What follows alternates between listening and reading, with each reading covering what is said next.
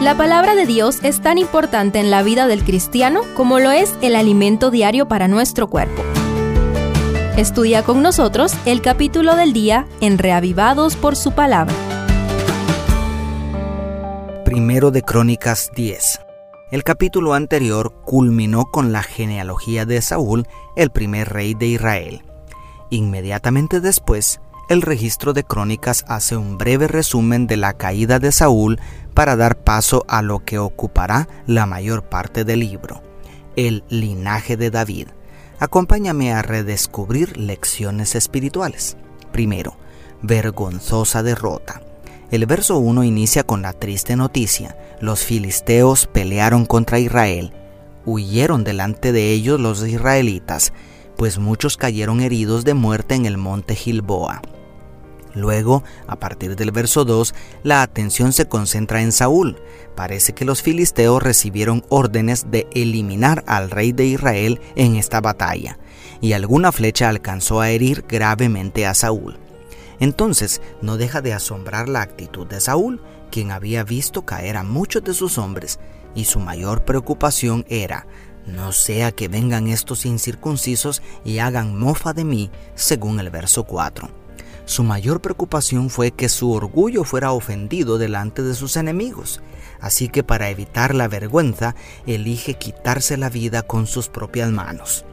El verso 6 informa que la derrota de la casa de Saúl fue completa y el 7 que, además de cobrar muchas vidas del ejército israelita, los filisteos tomaron el control de las ciudades cercanas a la batalla.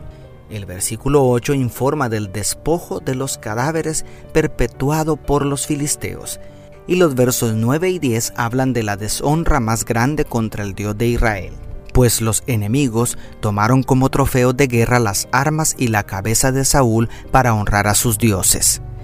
¿Cómo es posible esto? El hombre que Dios eligió para representarlo como rey de la nación santa, su especial tesoro, terminó siendo un trofeo para los dioses paganos. ¿Te imaginas las blasfemias que los filisteos se atrevieron a pronunciar contra Jehová? ¿Te imaginas las burlas contra el Dios de Israel? El fracaso de los buenos es una deshonra contra el Dios verdadero. Cuando somos conscientes de la realidad de una guerra entre Cristo y Satanás, tendremos un motivo poderoso para procurar el éxito. Honrar a nuestro Señor y Rey. En realidad, toda historia de éxito en la Biblia tiene que ver con el anhelo de una persona por glorificar a Dios. Si es la gloria de Dios la que te inspira, seguramente obtendrás victoria. Segundo, la causa espiritual de la caída. Lo que hace distinta la Biblia de cualquier otro registro histórico es la perspectiva espiritual que brinda como fondo de los hechos. Los últimos dos versículos de este capítulo ofrecen una explicación de la razón por la que Dios permitió tan humillante derrota. El verso 13 dice que la causa principal fue la rebelión y luego explica que esa rebelión consistió en pecar contra Jehová y contra su palabra, especialmente al consultar con la adivina, aquella medium espiritista de Endor toda la Biblia condena de manera contundente consultar a los muertos. ¿Por qué es tan grave este asunto? Porque, según la cosmovisión bíblica, los muertos pasan a un estado inconsciente del cual despertarán para ser juzgados por Dios. Eso significa que Saúl y todos los que han consultado a los muertos en realidad han hablado con los demonios, porque el único interesado en desviar la atención de la humanidad de Dios hacia otra parte es Satanás.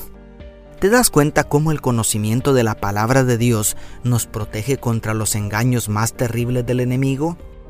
Por último, este capítulo cierra diciendo que Jehová es el autor del traspaso del reino de Saúl al linaje de David.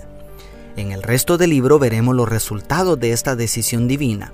Espero que podamos seguir estudiando juntos hasta el final. Dios te bendiga, tu pastor y amigo Selvin Sosa.